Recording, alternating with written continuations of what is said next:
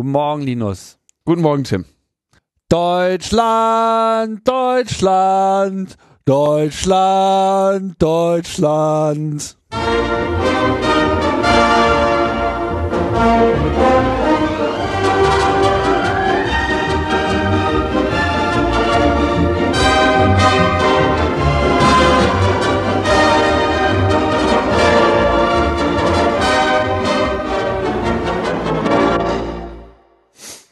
Ich finde, man muss die, die, die, die Netzwerke auch mal ein bisschen unterstützen und mit äh, einem entsprechenden Fanpublikum äh, ausstatten, damit sich da einfach was, damit sich da einfach was tut, damit da einfach ein bisschen Bewegung äh, reinkommt, damit da einfach äh, alle motiviert sind, daran mitzuarbeiten, dass es vorangeht.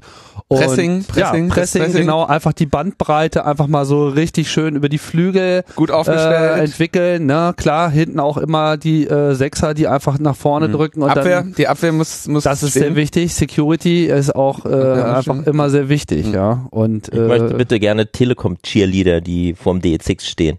ja, äh, so denken wir das, so denken wir das schon äh, alles in die richtige Richtung. Ja, also man kann nicht nur Politik, sondern wahrscheinlich auch Netzpolitik mit äh, Fußballassoziationen einfach wirklich äh, auf ein Level bringen, den wir so äh, bisher nicht gehabt haben. Einfach mehr Trainer denken. Ja, wir sind ja alle eigentlich so eine Art Netztrainer. Äh. Außerdem ähm, sind wir immer noch hier Moderatoren von Logbuch Netzpolitik und wir feiern die 85. Ausgabe und ihr habt es schon gehört, wir haben äh, einen äh, Gast dabei, nämlich äh, Clemens ist uns zugeschaltet. Hallo Clemens, Hallo, Clemens hallo. Schrimpe. Moin. Moin. Genau. Äh, denn wir haben heute, sagen wir mal, nicht so den großen Nachrichtenkatalog, wie wir das äh, sonst so häufig haben, sondern wir setzen Schwerpunkte. Mhm. Stimmt's, Linus? Wir setzen heute unseren Schwerpunkt beim Schlandnet. Genau. Wir wollen ja, was vielleicht um das Was kurz ist eigentlich passiert? was ist was, was ist jetzt schon wieder passiert? Ja, ja. Ähm, ich hatte das in der letzten Sendung schon so anklingen lassen, dass äh, Innenminister Friedrich irgendwie in einem Nebensatz ja schon so gesagt hätte, ja, man müsste jetzt eigentlich mal so ein deutsches IT-Sicherheitsgesetz machen und gucken, dass man nur noch durch Deutschland routet, ja? Weil offensichtlich ist dem Feindesland ja nicht zu trauen und die äh, gucken ja dann irgendwie da rein und dann werten das auf einmal deren Geheimdienste aus und nicht mehr unsere und deswegen müssen wir äh, ein, ein, ein, ein IT-Sicherheitsgesetz machen und es war irgendwie, ich erwähnte das nur kurz, weil ich den Eindruck hatte, dass jedem klar war, dass es eine relativ ähm, relativ wertneutrale Idee ist, um es jetzt mal vorsichtig auszudrücken. Ähm, und dann begab es sich aber, dass der gute Herr Obermann einer Tagung sagte, dass ihn ja so diese Idee des Deutschland-Routings, das wäre jetzt echt mal eine tolle, das müsste man echt endlich mal angehen. Und was er sich ja außerdem noch vorstellen könnte, wäre so ein Schengen-Raum fürs Internet. Das hat er nicht wirklich gesagt. Natürlich. Schengen. Und das hat auch einen, da hat er, hat er eine, äh, hat er einen gezielten, einen gez- gezielten Grund für, weil Schengen, äh, Teil von Schengen ist ja nicht äh, äh, das Vereinigte Königreich. Und äh, da das Vereinigte Königreich mit seinem GCHQ ja so ähm, so so schlecht ist, ne? So, und äh, so böse ist zu uns, ähm, hat der äh, René Obermann diese äh, Konnotation sicherlich auch nicht äh, aus Versehen anklingen lassen. Mhm. Schengen als letzter Ort, äh, Hort der Freiheit. Ja, So, genau. Ja, Innerhalb also, von Schengen kann man sich vertrauen, aber ja, klar. so. Und die Idee, jetzt vielleicht mal als Einleitung, so die, es klingt ja, also warum wir auch heute eine ganze Sendung diesem Thema fast widmen wollen, ist, dass es ja auf Anhieb, sag ich mal, nicht so dumm klingt. So, für, man sagt so, okay, warum sollte ein Datenpaket, was jetzt von von mir Zur Metaebene unten geht. in Friedrichshain zu dir, ein paar Kilometer weiter hoch nach Prenzlauer Berg, in die äh, Metaebene wandert, ja. Warum sollte das zwischendurch nochmal nach Mekka, ja, nach Crypto City, Ja. ähm, wenn es doch eigentlich schon innerhalb Deutschlands bleiben könnte, theoretisch. Ja. Weil es ja dann auch schneller und direkter ist und warum sollte man irgendwie, wenn man von äh, Berlin nach München fährt, noch einen Umweg über Amsterdam nehmen oder sonst was. Genau. Because we can. Because we can, ja. Und diese, also wenn, wenn man dann schon, wenn dann schon jemand anfängt mit Schengen, dann merkt man schon, okay, das ist ein bisschen, Hm. dann weiß man schon, jetzt riecht's wieder komisch. Jetzt werden wieder Pässe gezückt. Ja, am, zumindest am Rande von Schengen. Ne? Hm. Ähm, in Schengen ist ja alles super. Und deswegen haben wir uns den, den Clemens eingeladen, um dann mal so in, in Ruhe uns überhaupt mit, mit Routing und wie funktioniert das denn alles auseinanderzusetzen. Was ist ein deutsches Paket? Das äh, hat ja, das ist äh, wunderbar, da kommen wir gleich noch zu, was ein deutsches Paket ist. Der BRD sagte, es gibt ja gar kein deutsches Paket, weil das Internet ja inhärent Ausland ist. Und deswegen dürfen wir eh alles abhören. Aber da, da jetzt hast du schon was vorweggenommen. Ja. Aber ähm, bleiben wir doch mal beim Beispiel. Wie, wie wandert denn jetzt mein Paket? Wir können ja mal das, das Beispiel nehmen. Ich bin bei 1 und 1. Bei wem bist du? Was meinst du jetzt? Redest du von Servern oder redest du von Deine, äh, dein, dein, dein äh, Heimpaket. Wir reden jetzt von einem Peer-to-Peer-Paket, was wirklich von mir zur Metaebene wandert. Direkt. Von meiner IP an deine IP. Du meinst das Paket, was von deinem amerikanischen Laptop aus durch deinen chinesischen Router äh, Ja, ich hab- ich hab- dieses ich hab- Paket meinst du? Ich habe einen deutschen Router. Oder ich meine, du hast einen deutschen Router, der aber in China hergestellt wurde. Ach so, ja, das weiß ich nicht, aber es steht, Mhm. steht Deutsch drauf. AVM. Mhm. Mhm. Okay. Ja. Okay, Das darf ich ja nicht erwähnen. Ich werde wieder wieder als als äh, Egal. äh, Schwarzwerber wieder gebrandmarkt. Hm? Ja. Ja. Fritzboxen werden verwendet, auch hier in der Metaebene, äh, so ist es. Und gebaut wird das wahrscheinlich trotzdem in China, aber aber Clemens, klär das mal auf. Ich bin beim Provider 1 und 1. Tim ist bei Telekom. Telekom. Telekom. So. Wie wandert jetzt ein, ein, ein, ein, ein, ein einzelnes IP-Paket, äh, welches ich mittels äh, Netcat gebaut habe, von mir zum Tim? Ui. Also ähm, eins und eins. Ich nehme mal an, dass die äh, bei dir an deiner Stelle dort äh, auch die Dienste der Telekom benutzen. Ähm, muss ja überlegen, das wird ja alles immer ein- und ausgepackt, so ein Paket. Wir können das ja jetzt nicht rein auf IP-Ebene nur betrachten. Das ist ja das, was jeder zu Hause machen kann, kann ja diese Traceroute-Kommando eingeben. Ähm, aber das Paket wird andauernd ein- und ausgepackt. Zum Beispiel äh, auf dem Weg von dir überhaupt erstmal zu 1 und 1, wenn 1 und 1 überhaupt selber eigenen Adressraum benutzt, was sie teilweise auch nicht tun, sondern sie mieten sich das ganze IP dann auch von der Telekom teilweise an. Aber nehmen wir mal an, irgendeinen anderen Provider, der sowas, der sowas tut. Ähm, dann wird das Paket ja von dir übertragen mit deinem DSL-Router erstmal über die DSL-Leitung zum D-Slam. Ähm, das hatten wir schon mal diskutiert, was dahinter steckt. Ähm, der schickt das dann äh, weiter an, ein, an, an so, einen- Massenrouter, so ein Beras nennt sich so ein Ding. Und der guckt sich jetzt erstmal, das steht alles noch bei der Telekom, ja, übrigens. Äh, und äh, da, das guckt sich das so ein bisschen an, denkt sich, oh, 1 und 1 Kunde oder jetzt oder Fremdprovider-Kunde und schickt das dann erstmal über einen Tunnel, also über, wieder über eine IP-Verbindung, die aber jetzt mit deiner, mit deiner persönlichen IP-Verbindung nichts zu tun hat, sondern die steckt da sozusagen drin, ja, IP in IP eingepackt, ähm, zu dem Beras-Router von dem entsprechenden Provider. So, und der packt das dann alles erst wieder aus und so ist überhaupt erstmal schon mal über drei Umwege und äh, äh, 50 Glasfasern durch, quer durch die Mongolei oder sowas oder wie auch immer, ist jetzt überhaupt erstmal dein IP-Paket bei deinem eigenen Provider angekommen. Ähm, das sind alle, diese Schritte siehst du alle nicht, ja. Wenn du da dein Traceroute machst, siehst du, ah, meine Fritzbox, ah, der Router von meinem Provider. Das Einzige, was du siehst, ist, da stecken, da ist halt eine zeitliche Verzögerung drin, ne? Je nachdem, was du so hast, das können eben auch gerne mal 30, 40, 50 Millisekunden sein, äh, was da zusammenkommen kann. Und in diesen 30, 40, 50 Millisekunden passiert halt eine ganze Menge auf tieferen Ebenen mit deinem Paket, was du überhaupt nicht nachvollziehen kannst oder was du auch gar nicht sehen kannst. Und dann haben wir, wie gesagt, erst, da hat das IP-Paket überhaupt erst den, den Weg zu deinem, zu deinem eigenen Provider gefunden. Ja, der stopft das dann wieder in irgendwelche Leitungen rein. Äh, da kommen wir dann vielleicht noch drauf, wenn wir uns über DZ6 oder andere solche Dinger unterhalten. Aber das ist ein Punkt, den ich, wie gesagt, dazu nochmal erstmal machen muss, dass die Leute, ähm, das ist mitnichten so, dass dieses Kabel, was du bei dir zu Hause hast, diese Kupferleitung oder wie auch immer, äh, ob nur gemietet oder nicht, direkt irgendwie zu deinem Provider führt.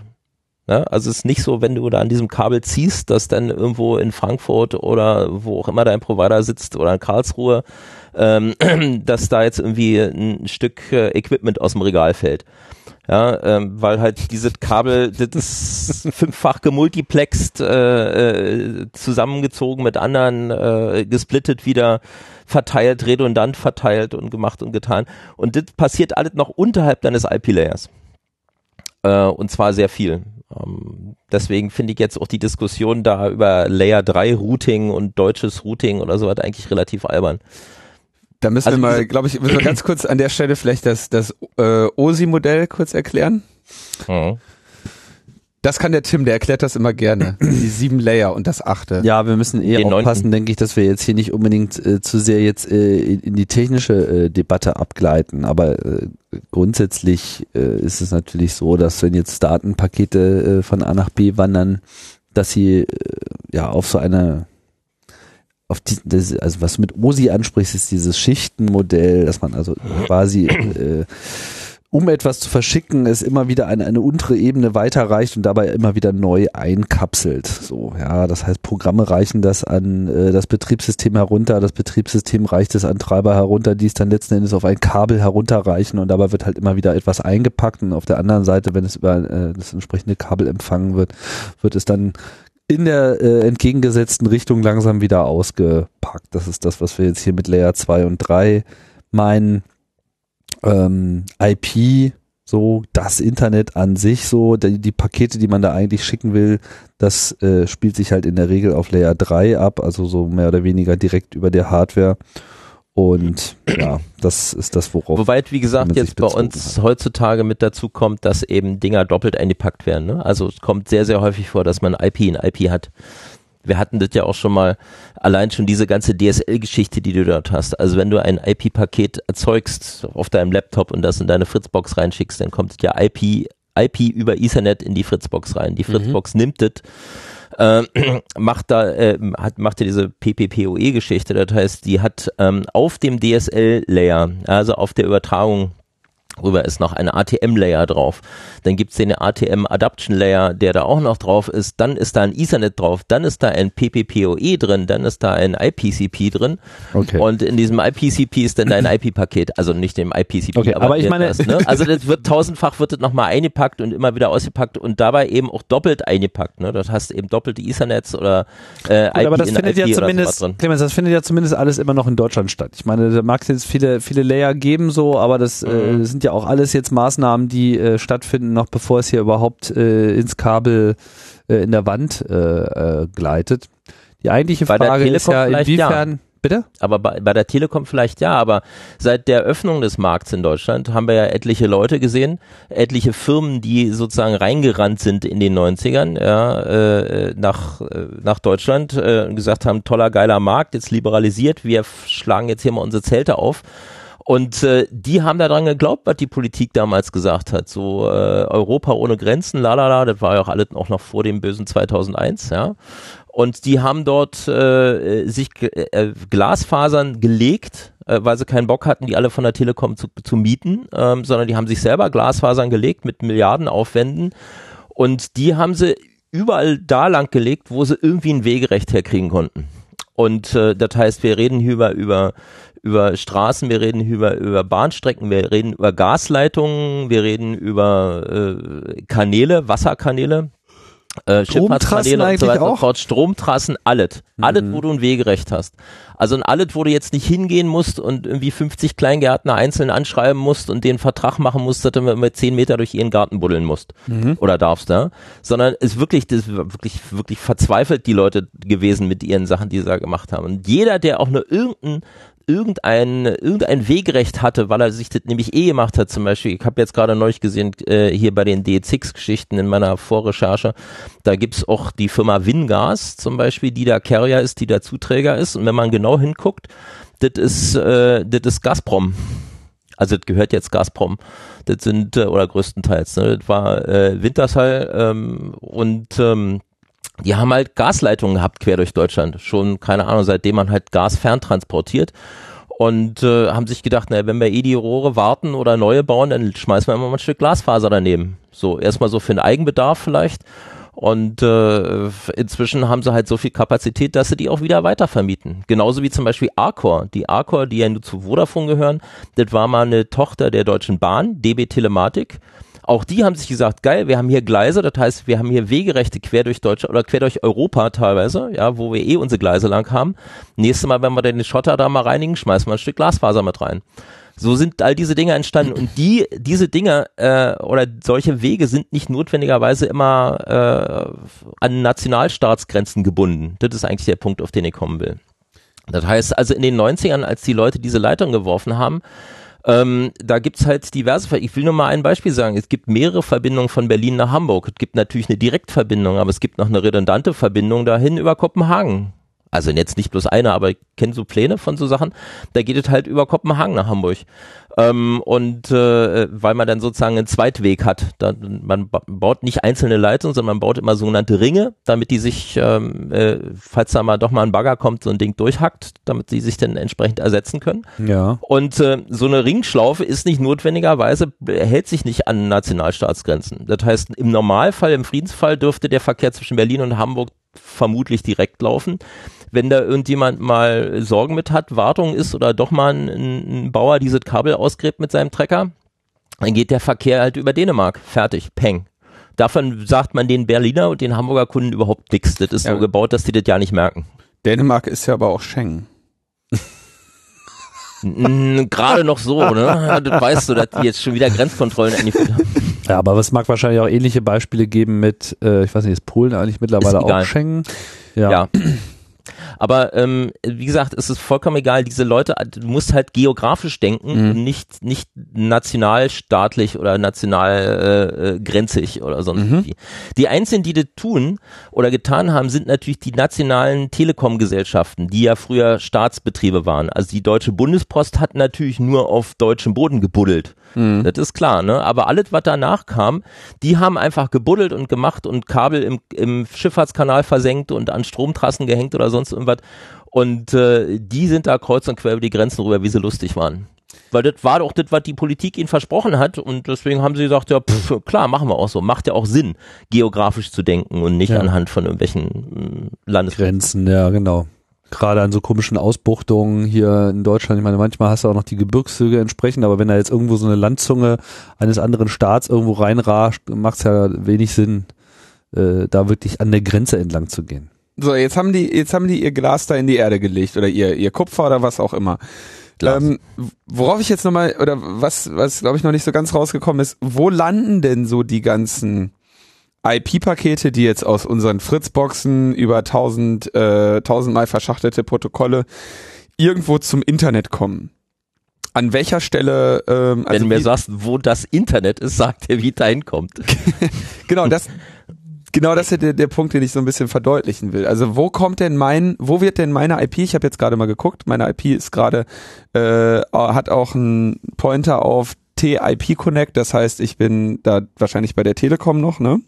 Ja, die 1 und 1 hat das einfach das, das nicht nur das DSL animiert, sondern das dazugehörige IP-Netz gleich mit. Genau. So, und jetzt, wo wird denn jetzt, wo wird das jetzt zum ersten Mal zu diesem IP? Also wo komme ich da jetzt quasi raus? Wo also steht das? Ist, ist das noch hier in Berlin IP. oder ist das äh, das ist schon noch in Berlin. Natürlich äh, haben die haben die Provider gerade die großen jetzt keinen Bock, alles nur zu konzentrieren. Ja, ähm, gerade äh, Telekom und Arcor und oder Vodafone, wie sie alle heißen, die haben natürlich auch lokale Infrastruktur. Äh, ähm, das heißt aber nicht notwendigerweise, dass sie diese lokale Infrastruktur, also die, ich sag, heißt jetzt mal mit Router in Berlin, ja. Mhm. Also ich würde mir jetzt mal mutmaßen, dass dein, dass das Paket, was aus deiner Fritzbox da rauskullert, durch diese 1000 Ein- und Auspackereien letztendlich erstmal wieder an einem Router in Berlin landet. Mhm. Ja. Äh, das äh, macht Sinn, weil Berlin ist halt einer von so ein paar großen Knotenpunkten, die die, die, die großen Provider alle haben. Ja. Das kann dir aber zum Beispiel, also mein Paket, was ich hier einpacke, hier auf meinem Landsitz, ich befinde mich gerade 100 Kilometer nördlich von Berlin, ähm, das wird hier nirgendwo in der Gegend ausgepackt.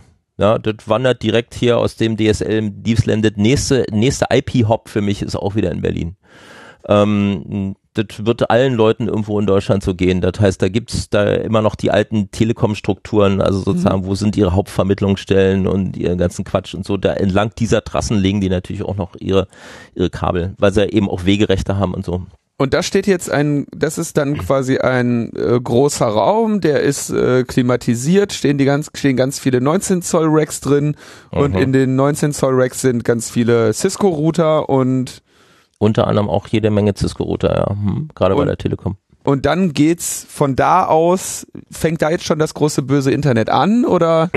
Äh, ne, jeder, jeder Großprovider betreibt erstmal seinen eigenen Backbone. Das heißt, äh, es gibt erstmal so Verbindungen äh, der, der Netzknoten, ich bleib jetzt mal beim Thema Telekom oder Vodafone, also in dieser Größenordnung, ja, ähm, die sind erstmal untereinander verbunden, miteinander ähm, auf Basis von entweder selbstgelegten oder eben gemieteten Leitungen, wobei eben diese Mietleitungen durch irgendjemanden bereitgestellt werden, auch sehr häufig durch amerikanische Firmen wieder. oder wie gesagt auch russische Firmen oder was auch immer. Ähm, jedenfalls ähm, irgendwie so, so, so ein Stückchen Glas äh, wat, äh, wo man dann sein Paket reinspuckt und äh, irgendwie fällt es dann halt in Stuttgart oder wo auch immer wieder raus. Das heißt, jeder Provider bildet sich erstmal eine eigene nationale Infrastruktur, über die er seinen ganzen Verkehr leitet.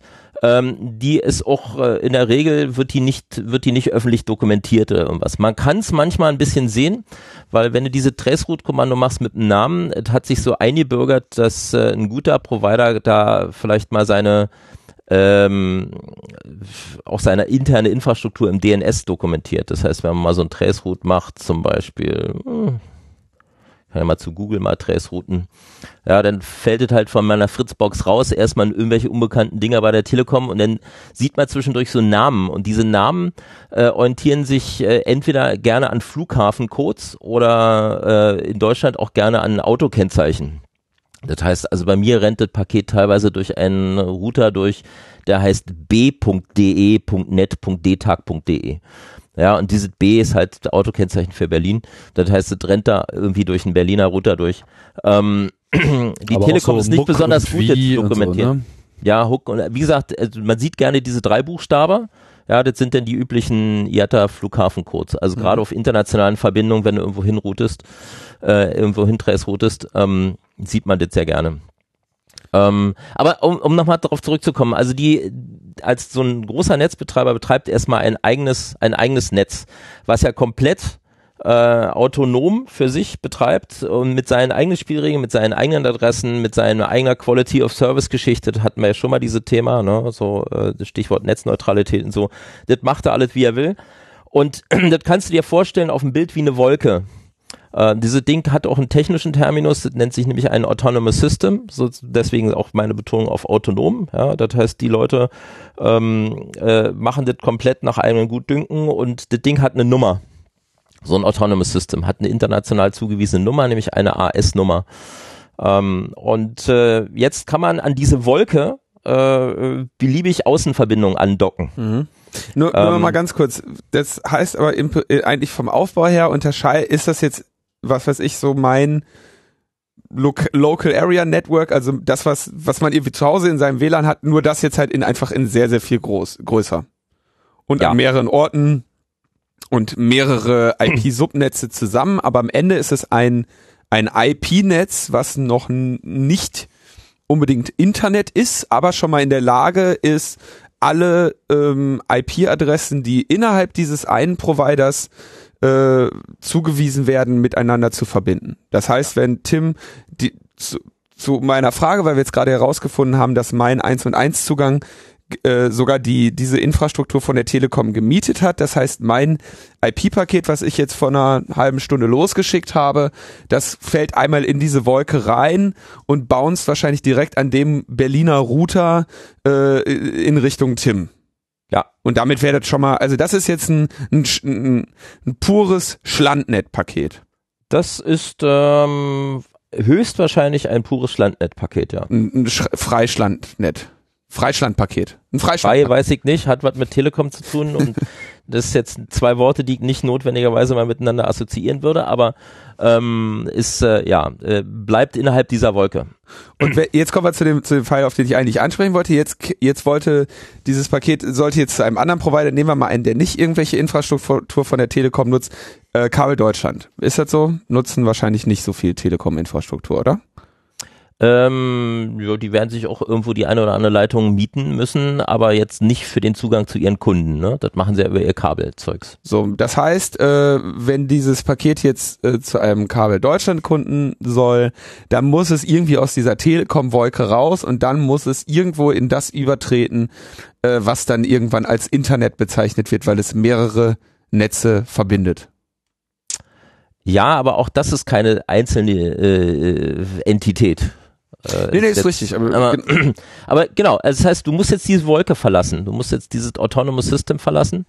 Ähm, und da gibt's halt mehrere Möglichkeiten, was man tun kann. Die erste Geschichte, die dort üblich war, als man damit angefangen hat überhaupt, war, dass sich äh, Provider ähm, Leitungen, direkte Leitungen zwischen, äh, zwischen sich gemietet haben von irgendwoher äh, die natürlich auch ein Geld gekostet haben. Da hat man sich denn die Kosten geteilt und hat einfach direkt Daten miteinander ausgetauscht. Fertig, zack. Ähm, da gibt's dann auch so spezielle Protokolle dafür, die das Ganze steuern. Ja, äh, deswegen kommt auch dieses Autonomous System da so ein bisschen ins Spiel. Ähm, dass sich äh, zwei solche Wolken miteinander verbinden über ein Exterior Routing Protokoll, wie zum Beispiel BGP, das berühmte BGP, das Border Gateway Protokoll, ja. wo die sich sozusagen gegenseitig äh, A versichern, dass sie da sind und B auch austauschen, welche Routen, also welche Netze der jeweilige hat auf seiner Seite. Ähm, und äh, das hat man, wie gesagt, früher direkt sozusagen, ich will mal sagen, peer-to-peer -peer gemacht. Ja? Das heißt also, in unserem fiktiven Beispiel ist also sozusagen Kabel Deutschland hingegangen, hat gesagt, ja, es gibt hier unter Umständen Gründe, warum meine Kunden mit deinen Kunden was zu tun haben wollen, liebe Telekom. Äh, lass uns doch mal bitte ein Kabel ziehen zwischen uns. Äh, wir setzen eine BGP-Session auf und tauschen da sozusagen direkt den Datenverkehr zwischen unseren beiden Kunden aus. Das ist so die, äh, die traditionelle Methode. Dann hat man irgendwann festgestellt, als es immer mehr Leute wurden, also immer mehr Provider wurden, als das Internet größer wurde in den 90ern, dass es nicht besonders effektiv ist, dass es sogar sehr teuer ist, wenn jetzt jeder zu jedem eine einzelne Strippe hat. Ähm, deswegen hat man dort angefangen, ähm, sogenannte Internet Exchanges zu gründen. Das heißt, man ist dorthin gegangen, man hat sich nicht jeder mit jedem verbunden, sondern man hat sich einen einen politisch neutralen Punkt gesucht. Dort hat man einen Sternpunkt aufgebaut. Wie das technisch aussieht, können wir gleich noch drauf kommen. Ähm, und äh, alle connecten jetzt sozusagen zu diesem Sternpunkt hin und tauschen dort miteinander Daten aus. Äh, das heißt, ich brauchte sozusagen statt äh, fünf Leitungen zu fünf Partnerprovidern, äh, brauchte ich sozusagen nur noch eine Leitung zu so einem Internet Exchange, weil dort die anderen fünf auch da waren und konnte sozusagen über eine Leitung, die ich dann natürlich dicker ausführe als die fünf einzelnen, äh, äh, konnte ich dann sozusagen Verkehr mit allen fünf dort austauschen. Oder kann. So ist dieses Konzept ja heute noch. Und da war, glaube ich, so das, wenn ich das jetzt richtig äh, mich erinnere, so einer der ersten oder der wichtigsten seit äh, irgendwie 90er Jahren war dann der, für Europa war Amsix, Amsterdam Internet mhm. Exchange. Mhm. Und das hieß, da haben wir dann, da gab es dann erstmal kein Schlandnet mehr, ne? Weil dann haben die, äh, haben die deutschen Provider wahrscheinlich erstmal äh, sich alle ihre, ihre, ihr Glas zum Amsix gelegt oder haben sie sofort die Idee gehabt, man könnte sowas nee, auch in Deutschland Nee, nee, nee, Internet, das hat man relativ früh dann gemacht. Also D6 ist auch eine, eine sehr, sehr früh Jahre, da. Ja. Ist sehr, sehr früh da gewesen. Ich habe selber da noch gefummelt in den ersten, also an den, in den, in den, in den Räumen da, ähm, in den, in den ersten Tagen, als es da hochkam. Äh, das, ist, äh, das macht auch Sinn, weil internationale Leitungen waren zu Zeiten des Telekom-Monopols unglaublich teuer.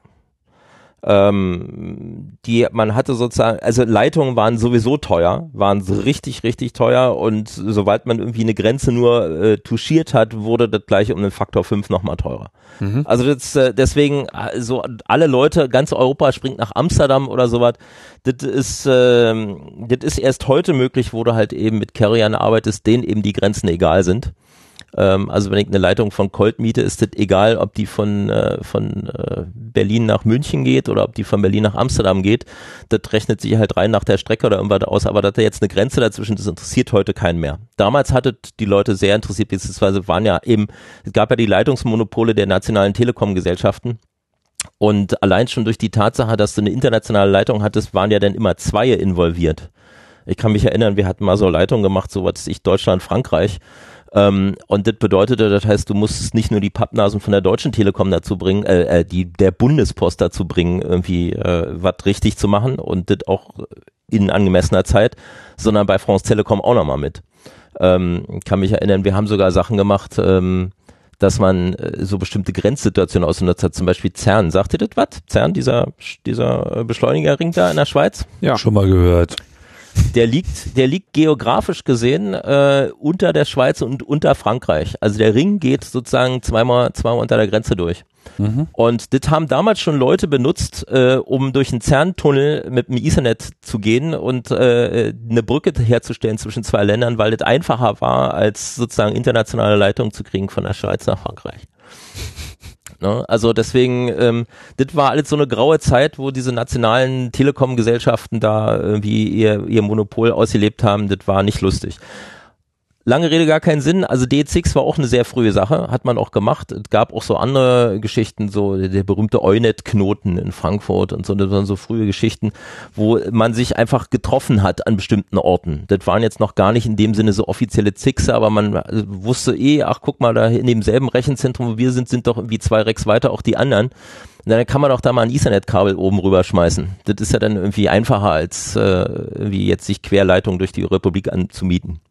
So, und dann, dann kam irgendwann, also das heißt, da kam dann das Peering auf und Peering heißt letztendlich, dass, dass zwei, ähm, ich nenne es jetzt mal Internet-Provider, ähm, die so größere Netze betreiben, sagen, ach Mensch, lass uns doch einfach mal unsere beiden Netze aneinander äh, klinken mit einem Käbelchen und dann können, können wir zwischen unseren Nutzern ähm, schnellere Verbindungen herstellen.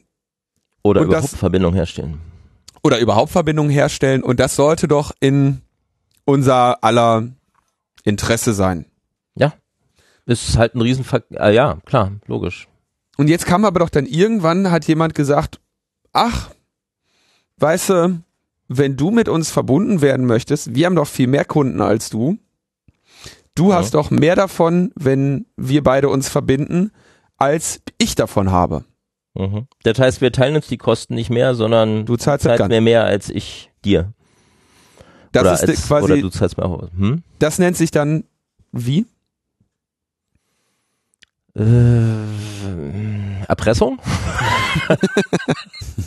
ähm, ich glaube, da gibt's gar nicht so richtig so einen Namen für. Also was man noch unterscheiden muss, ist folgendes. Es, äh, die ISPs sind nicht alle gleich. Nicht jeder äh, Provider hat dieselbe Größe, hat denselben internationalen Bums, äh, so viele Verbindungen, so viele Kunden äh, und so weiter und so fort. Deswegen, es gibt auch so Carrier-Carrier. Also es gibt in dieser ganzen Szenerie gibt es auch durchaus ISPs, die selber gar keine Endkunden mit DSL-Fritzboxen dran äh, betreiben oder irgendwie äh, versorgen, sondern die versorgen nur andere Provider. Also Level ähm, 3 zum Beispiel oder Level 3 zum Beispiel. Ähm, und bei denen, bei denen führt man technisch gesehen das selber aus, wie, wie mit so einem direkten Peering. Ja, deswegen nennt sich das, äh, gibt es den technischen Term Peering mhm. auch. Das, ähm, ähm, nur bei denen kauft man sich Transit. Das heißt, ähm, was so ein kleiner ISP in Deutschland ist, der hat in der Regel ein, zwei, drei von diesen, äh, von diesen großen Transit-Providern ähm, hängt sich da an mit möglichst dicken Leitungen und äh, die erlauben einem, dass man Verkehr nach überall hin da reinschmeißen kann. Ich kann also jetzt, wenn ich mir so einen Transit-Link von Level 3 miete, kann ich da nicht nur Verkehr an Level 3 Kunden reinschubsen, sondern ich kann Verkehr an beliebige Leute reintun. Uh, weil Level 3 ist halt so groß und peert halt mit Kreti und Pleti und all möglichen. Das heißt, die, die, die bieten mir globales Routing. ja, auch nach Japan, auch in die, auch nach in die Antarktis und überall hin und so, ja. Ähm, und äh, dafür zahlt man natürlich Geld, ne, als Provider. Ähm, für diese Transit, äh, so eine Transit Connection, Transit Peering. Ähm, das andere Peering, was wir zuerst besprochen haben, ist ja ein reines äh, meine Kunden gegen deine Kunden. Ja, das heißt, ich, man geht nicht durch so einen durch zu einem Dritten, außer ja, man, man erlaubt sich das mal gegenseitig, weil man sich nett findet oder wie auch immer. Es gab ja auch mal eine sehr, sehr kooperative Zeit bei diesem ganzen Internet. Das dürfen wir bitte nicht vergessen. Diese ganzen Strukturen wurden aufgebaut zu einer Zeit, als es darum ging, globale Konnektivität zu schaffen. Da war diese Polit, dieser ganze Politlayer, ja, den es da so gibt und äh, irgendwelche Beam-Counter, die sagen, ja, aber du schickst mir fünf Bytes mehr im Monat als ich dir, deswegen musst du mir jetzt Geld zahlen. Diese ganze Nummer äh, kam erst später hinzu. Ja, also dieses, äh, das war alles mal sehr, sehr, sehr auf Kooperationen ausge, äh, ausgerichtet. Und dann kam es auch mal vor, dass auch mal versehentlich mal fünf Bytes von kommerziellen Provider A durch irgendein Wissenschaftsnetz durch zu kommerziellen Provider B ging. Ja, das war okay, weil das ging darum, ein Internet zu schaffen, ein Netz, was für alle und jeden immer überall verfügbar ist. Das war sozusagen noch das hehre Ziel. Das war noch nicht so diese Handelsware, die es heute ist. Ähm, und äh, aus dieser Zeit stammen diese Strukturen. Ja, und das ist dieser ganze andere Quack, der da später jetzt hinzugekommen ist, das äh, hat sozusagen das Internet erst äh, verkompliziert, sagen wir mal. So, dann kommen wir jetzt irgendwann langsam im Heute an. Und heute, wir haben schon gesagt, es gibt den, den DZIX, deutschen Commercial Internet Exchange. Ähm, Auch B6 und so, also Berlin und Tralala und so, gibt diverse von diesen Internet Exchanges. Eigentlich gibt es mittlerweile in jeder Stadt irgendwelche Zixe, oder? Ja, Kann man sagen. In jeder Stadt. Also in jeder größeren Stadt gibt's. Äh also ich sag mal, es gibt es in, gibt's in Berlin, das gibt's in Hamburg, das gibt's in Düsseldorf, das gibt's in Frankfurt natürlich, das gibt's in München. Ich weiß jetzt nicht, ob Stuttgart irgendwas hat oder Nürnberg oder so, aber das war glaube ich. Und weiß nicht, vielleicht hat auch mal jemand was versucht in Dresden, kann ich jetzt nicht sagen. Aber so die spannenden Dinger also habe ich eben genannt. Mhm. Und da sind dann immer die ganzen, Pro, alle Provider miteinander verbunden. Alle? Nein, nicht alle. Wer hm. macht nicht mit? ähm, naja, sagen wir mal so. Ähm, es gibt, äh, ich weiß, worauf du hinaus willst. Es gibt einen, der hat sich dieser ganzen Nummer sehr, sehr, sehr, sehr lange äh, verweigert, nämlich die Deutsche Telekom. Die Deutsche Telekom hat wie alle großen Provider, ähm, das haben sich abgeguckt von äh, so Leuten wie Verizon oder AT&T in den USA, äh, gesagt, äh, pff, ja, Peering, klar können wir peeren, aber wir haben ja nur Router in Klein-Kuh-Kackerode. Also lieber Provider XY, wenn du gerne mit uns, der Deutschen Telekom, peeren willst, dann musst du, ja, wir sind leider nicht vertreten am ZIX, tut uns leid, aber wir haben, wie gesagt, in Klein-Kuh-Kackerode da so einen Router, da könntest du dich hin verbinden oh, du hast kein Glas nach Kleinkuhkackrode. Naja, wir könnten dir da was anbieten. Ja, so ungefähr, äh, das ist so, das ist so eine Nummer, die da gerne gemacht wird. Ähm, mhm. und äh, äh, ja, und erlauben die konnten sie sich deshalb, weil sie die ganzen Kunden haben. Das heißt, wenn du, was weiß ich, wenn ich als, äh, ich gehe hin und sage, ich mache jetzt hier einen auf, auf Internetprovider äh, oder ich habe zum Beispiel eine, äh, ein Datenzentrum, wo irgendwie ganz viele Server drin stehen und die Leute sollen bei mir äh, Dedicated und Virtual Server kaufen und sollen da irgendwie Webseiten drauf machen, dann bin ich natürlich darauf angewiesen, dass ich eine vernünftige Verbindung habe zu den, zu der Telekom, damit die ganzen Telekom Kunden glücklich sind und sagen, ah, da diese Seite kann ich aufrufen, das funktioniert schnell und ist gut. Und genau. wenn ich als in, wenn ich jetzt als Inhalteanbieter quasi da stehe oder als jemand, der der Inhalteanbietern Infrastruktur zur Verfügung stellt äh, und ich habe keine vernünftige Verbindung zur Telekom, dann wird meine wird mein Infrastrukturangebot sich keiner großen Beliebtheit erfreuen Vielleicht nicht hier, sondern bei Amerikanern oder ja, Schweden oder wie auch immer, die gute Konnektivität zu dir haben. Klar, aber das heißt, wenn ich, äh, wenn ich in Deutschland eine, wenn ich Dienste für deutsche Kunden anbieten möchte, die leider größtenteils bei der Deutschen Telekom äh, ihre Internetanschlüsse haben, bin ich darauf angewiesen, eine vernünftige Verbindung zur Telekom zu haben. Und wenn die Deutsche Telekom dann sagt, ja, genau, hier guck mal, wir haben da sogar ein Glas noch liegen, das könntest du bei uns mieten und dann könntest du für das Glas bezahlen und dafür bezahlen, mit uns zu pieren. Mhm. Und dann äh, hast du auch äh, eine vernünftige Verbindung zu unseren Kunden. Während Genau. eigentlich die gute, das, das, das Gute im Menschen einmal dazu geführt hatte, dass man gesagt hat, komm, wir bauen uns äh, Zixe, da legen wir einfach alle hin. Das ist dann eben unser Problem, wo wir unsere Daten, äh, äh, unsere Netze aufbauen. Am Ende muss ein dickes, ein dickes Kabel äh, nach äh, zum, zum Zix gehen, ob der jetzt in Frankfurt oder in Berlin steht. Und ab da ist dann, sind wir alle miteinander verbunden und dann haben wir schön Internet. Soweit die Theorie, ja. Das heißt, die Oder Telekom die hat eigentlich, Mhm. die, die, die Geschäftsstrategie der Telekom war, das zu umgehen und zu mit jedem Einzelnen zu peeren. Hat die Telekom denn dann auch gesagt, naja gut, wenn du einmal bei uns dran steckst, dann transiten wir dich auch durch zu den anderen, weil dann wäre die Telekom ja quasi in direkten, direkte Konkurrenz mit dem Zix getreten. Dann wäre die Das kannst du dazu kaufen. Du kannst ja, äh, es gibt ja von der Telekom nicht nur DSL-Anschlüsse für Kreti und Pleti zu Hause. Es gibt ja von der Telekom auch richtig äh, für ernsthafte Unternehmen äh, Anschlüsse, also so im Mehrfach-Gigabit-Bereich äh, oder es gibt halt eben auch sowas für andere Provider. Du kannst dir Transit von der Telekom einkaufen. Damit bist du auch eigentlich europäisch gesehen relativ gut verdrahtet, bist auch innerdeutsch ganz gut verdrahtet, wenn du das bei denen kaufst, aber es ist halt teuer. Ne? Und äh, die sind auch ein bisschen, da gibt's auch Leute in Münster, die äh, ein bisschen anal fixiert sind, was ihre Spielregeln angeht und so. Aber ähm, abgesehen davon äh, kannst du das tun. Ja? Ich habe das auch neulich mal gemacht gerade, deswegen habe ich relativ aktuelle Daten, weil wir haben die, die ITF, die im August ja in Berlin da war, da war die Telekom Sponsor für die Konnektivität dorthin und ich habe die da betreut und äh, da konnte ich mal sehen, was die so aktuell gerade können, so an Durchsatz und so und das sieht sehr ordentlich aus. Da hatten wir zweimal ein Gigabit von der Telekom. mhm. Ja, und äh, dort wurden die ITF wird behandelt wie ein Provider. Das heißt, da wird auch wieder so ein BGP-Peering aufgesetzt und so und die ITF bringt auch ihre eigenen, ihre eigenen Netze mit, die denn da geroutet werden müssen und so. Und das geht, also das, kann man sich einfach kaufen, bloß ich hätte es nie bezahlen wollen oder so. Das ist halt unsäglich teuer. Also im Vergleich zu Angeboten von, von anderen äh, internationalen Carriern, wie Colt oder Level 3 oder wie auch immer.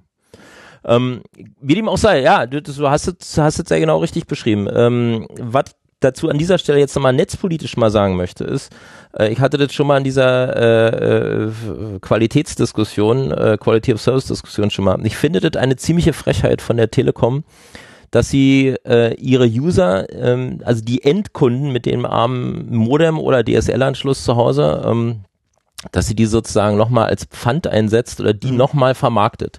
Weil stell dir bitte vor, du hast ja, du bist ja DSL-Kunde und zahlst den ja schon x Euro im Monat, dass sie dich ins Internet bringen. Und jetzt von der Telekom nochmal hinzugehen und zu sagen äh, zu jemand anders, äh, wir wollen nochmal dafür kassieren, für dieselbe Dienstleistung, ähm, äh, finde ich halt irgendwie ein bisschen affig. Weil äh, du hast es eben so schön dargestellt, wenn du so ein Hosting-Provider bist, du betreibst jetzt einen Webshop für deutsche Kunden, ja, und dann möchtest du natürlich, dass der, dass der Hosting-Provider gute Verbindungen zu den T-Online-Kunden hat, damit sozusagen deine deutschen Kunden schön auf deinem Webshop kaufen können und dass das halt äh, fluffig ist, wenn, wenn man da klickt. Ähm, der DSL-Kunde hat ja schon selber dafür bezahlt, dass er da hinkommt zu diesem Shop. Warum soll jetzt der Shop nochmal dafür bezahlen, dass Leute zu ihm hinkommen können. Das ist so wie, ich habe dieses Beispiel damals gebracht, du setzt dich in den Zug, fährst nach, nimmst kaufst dir ein Ticket nach München, ja, fährst damit nach München und kurz vor München hält der Zug an und dem, der Bahnchef ruft beim Oberbürgermeister in München an, sagt, hallo, ich hätte jetzt hier einen Zug voller Leute für deine Stadt. Zahl mir doch mal noch mal ein paar hundert Euro, dann kommen die auch an. Oder dann kommen die auch vernünftig an.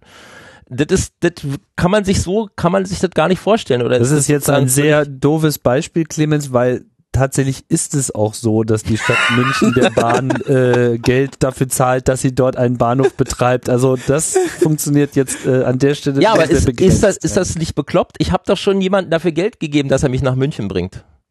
Ja, Warum soll jetzt München nochmal dafür ja, Geld bezahlen, dass ich da auch nein, hinkommen darf? das, das hinkt jetzt ein bisschen, weil die Bahn natürlich mit dem Netz, also mit ihrem Netzausbau auch wirklich ein Monopolbetreiber ist. Da gibt's keine anderen Schienen. Der ja? war ein Taxi. Also äh, das ja Aber mit dem Taxi. äh, genau. Also wenn schon Vergleiche, dann äh, bitte auch welche, die passen. Ah, komm, Okay. Der war aber lustig. So, wir fahren mit dem Taxi. Wir fahren mit dem Taxi und der Taxifahrer verlangt nochmal äh, Geld von der Stadt, dass er mich auch dahin bringt, weil ich Ja, ja nicht eine von der Stadt, sondern Stadt von den von den von den Shopping Malls. So, das heißt so, ja, ich fahre dich gerne zum Einkaufen. Äh, ich fahre dich, äh, kann dir jetzt aber leider nur einen Normaltarif anbieten für die Shopping Malls, die bei mir auch einen Vertrag haben. Alle anderen äh, äh, Du, das Ziele, sagt er mir aber nicht. Entschuldigung, Tim, das sagt er mir. Die Telekom sagt mir als DSL-Kunde nicht, äh, hallo, hier geht, du hast jetzt hier nur einen Normaltarif. Äh, ähm, Nee, du kommst da hin, aber es dauert halt länger. Ja.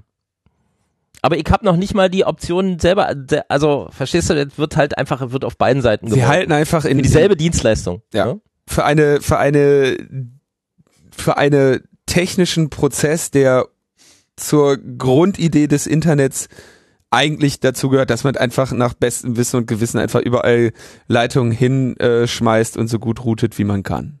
So. Und Das wenn die Telekom-Kunden, der, der, der Witz ist ja der, die Telekom-Kunden haben ja keine Möglichkeit, sich, äh, sich dort sozusagen durchzusetzen. Die können jetzt nicht in Streik treten. Weil viele von denen sind halt in der Lage, wie ich hier auch auf meinem Land sitze, wenn ich keinen Telekom-Anschluss habe, gar keine Bits. So, ähm, aber da würde ich jetzt zum Beispiel auch mal irgendwie diese, diese Verbraucherschutzorganisationen in der Pflicht sehen, ja, die auch gerne mal eben so, so Siege erreichen vor irgendwelchen Gerichten, wie jetzt gerade kürzlich, ne? in dieser Flatrate-Geschichte, dass die mal hingehen und sagen, hallo, lieber Großprovider, in Klammern Telekom et al., äh, Klammer zu, ähm, ähm, deine Leute oder die Kunden, die wir hier vertreten als Verbraucherschutzorganisation, zahlen schon für eine Dienstleistung. Bitte erbring die doch jetzt mal. Bitte mach doch das jetzt mal, bring doch das jetzt mal in Ordnung. Also zum Beispiel diese, diese ewige Quengelei mit den YouTube-Videos und den ganzen anderen. Das ist ja, sind ja Auswüchse genau von solchen Geschichten oder halt mit dem, mit dem Routing zu irgendwelchen Shops. Ähm, natürlich kann man jetzt die Leute nicht dazu verpflichten, äh, irgendwie an bestimmte Peering-Punkte zu gehen oder sonst irgendwas, aber ähm, diese, diese Doppelausnutzung oder äh, auf, das passiert ja auch alle zu Lasten der Kunden. Ja, die Telekom-Kunden haben ja teilweise dann eben schlechte Verbindungen nach A oder B hin. Nicht, weil es an der Technik hapert, sondern weil irgendein Politiker sitzt in Bonn oder in Münster oder sonst irgendwo, der sagt, Nö, wir lassen halt die Leute mal ein bisschen leiden, bis die Webshop-Betreiber so lange leiden, bis die halt ihren Provider quengeln, dass der doch endlich mit uns peert. So, So, ja. Und jetzt sind wir quasi, jetzt sind wir so echt im Heute angelangt. Wir haben die, die Deutsche Telekom, die sich da irgendwie hinstellt und sagt, ach so, du willst äh, Internet haben, ja klar, kannst du bekommen, kostet so und so viel. Und ach so, du willst, dass unsere Kunden bei dir ankommen auf eine vernünftige, äh, mit einer vernünftigen Geschwindigkeit, das kostet auch. Das heißt, sie halten in beide Hände, in, in beide Richtungen die Hand auf und lassen sich Mhm. halt gut bezahlen. Und dann gibt's noch irgendwo daneben steht dann sowas wie der D6, wo ich hatte, glaube ich, gelesen, da inzwischen heute um die 600 Provider äh, sich da interconnecten. Ne? Na, es sind, sind über 200 wohl, Oder 200? aber äh, Okay. die, die dann mehrfach connecten. Also sie haben äh, physikalische Connections, gibt's äh, so im Bereich 500, 600 rum. Ja, ähm, das sind aber jetzt nicht alles, äh, nicht jeder Provider hat da bloß eine Strippe hin. Ah ja, okay, aber das ist das ist Vielleicht sollte ich dazu mal ganz kurz sagen, wie so ein DX aussieht. Das war einfach, dass man sich mal vorstellt, was das eigentlich ist. Also DX hat mal angefangen in irgendeinem Rechenzentrum, da war das einfach nur so ein Ethernet-Switch. Ein so ein Ding, so ein größerer. Ähm, und inzwischen sieht es aber so aus, man kann das übrigens auch alles öffentlich, wer das gerne gucken möchte, kann da mal nachschauen. Äh, Der DX betreibt ja auch eine sehr schöne Webseite, nämlich de-cix.net. Da kann man sich mal so äh, die äh, gibt's so bei About kann man sich die Topologie, Topologie angucken. Inzwischen haben die in acht Rechenzentren oder mehr, acht, neun Rechenzentren irgendwie in Frankfurt äh, riesengroße Switches zu stehen, also in verschiedenen Rechenzentren dort und ganz verschiedenen Stadtteilen dort, die untereinander und miteinander verbunden sind. Die benehmen sich aber alle wie ein Ethernet-Switch. Ja, das ist sozusagen ein, ein riesengroßes Ethernet. Und äh, die haben dort, wie gesagt, Umsätze äh, im Terabit-Bereich. Ne? Ähm, pro, was haben sie hier, 12 Terabit äh, durch das Mesh-Netzwerk, durch 2 Terabit äh, äh, auf den einzelnen Glasfaserleitungen zwischen diesen Dingern hin und her. Ähm, das heißt, du kannst dich als Provider, kannst du dir jetzt eins von diesen Hosting-Centern dort aussuchen, was da dran teilnimmt, eins von diesen neun oder zehn Dingern, die das sind, ähm, dich da einmieten mit deinem Equipment oder auch nur dort eine Strippe hinlegen lassen ähm, und dich dann sozusagen auf diesen großen, großen Ethernet-Switch draufstecken, wo die anderen auch alle draufstecken. und dann kommt das Bit. Ja, Moment, da muss er noch wissen, wohin damit. Ähm, äh, erstmal steckst du dann sozusagen mit allen anderen Provider, allen anderen 200 Providern oder eben 500, 600 äh, Devices dort auf dem, auf einem LAN drauf und das heißt, du kannst jetzt wieder hingehen und mit denen private Vereinbarungen treffen mit den anderen Providern, äh, die kommerzieller, politischer Art sein mögen, äh, wie man sich da Verkehr austauscht. Nur du musst jetzt keine, keine Strippe mehr mieten. Du musst jetzt nicht mehr hingehen und jetzt nochmal separate Leitungen von A nach B mieten, weil ihr seid ja schon alle an dem Treffpunkt.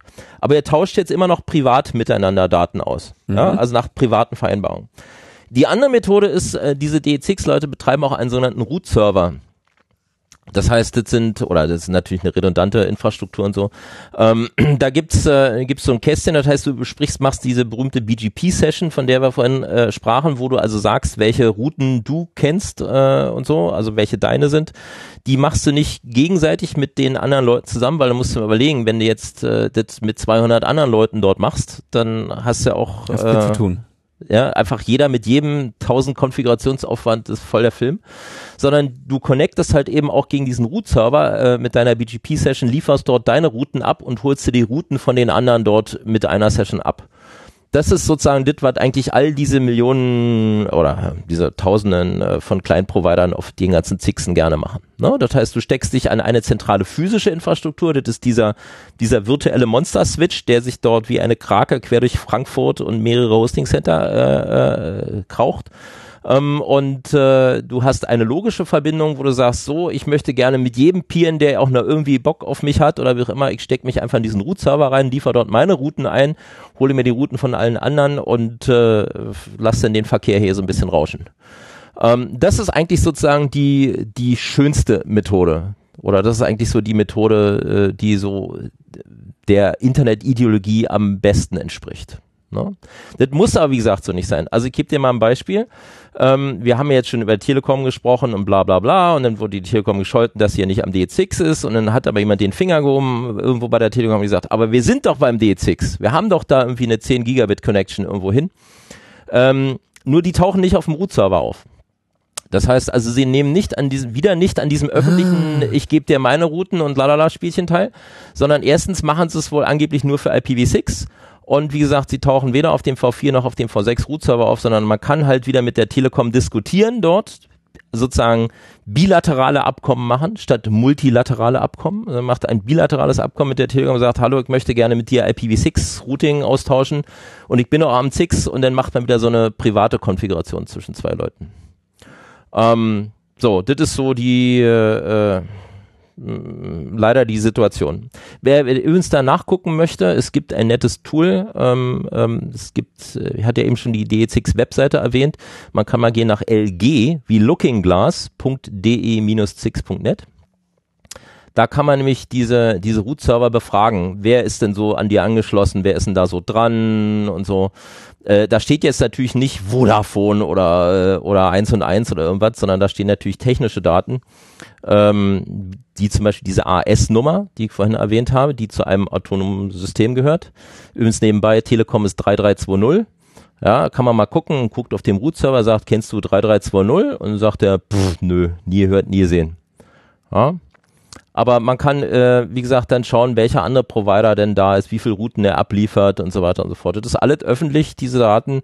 Da kann man, wenn man jetzt mal ein bisschen Recherche betreiben will, wer da jetzt eigentlich alles mitspielt und wie, kann man da ganz gut drin rumstochern. Also wie gesagt, lg.de-6.net ist das Looking Glass.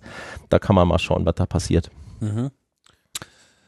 So, bevor wir uns zu sehr in technischen Details äh, verfangen, würde ich doch ganz gerne mal ein bisschen wieder so auf die netzpolitische äh, äh, Bewertung äh, und die eigentliche Diskussion ähm, zurückkommen wollen, Linus. Ja, was ist vor dem, also vor, all, vor dem ganzen Hintergrund dessen, was wir jetzt gehört haben, was ist davon zu halten, wenn jetzt die Telekom sagt, ey, Freunde, lass doch mal Schlandnet machen?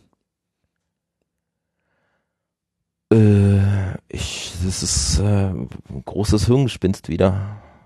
Also ich, ich kann da auch nur, ich kann mich darüber gar nicht aufregen, kann darüber den Kopf schütteln.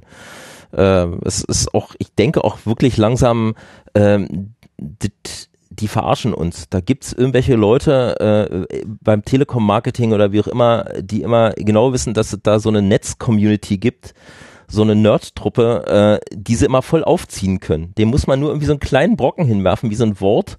Ja, äh, oder dann die spielt dann die Presse auch noch mit und generiert dann so Schlandnetz.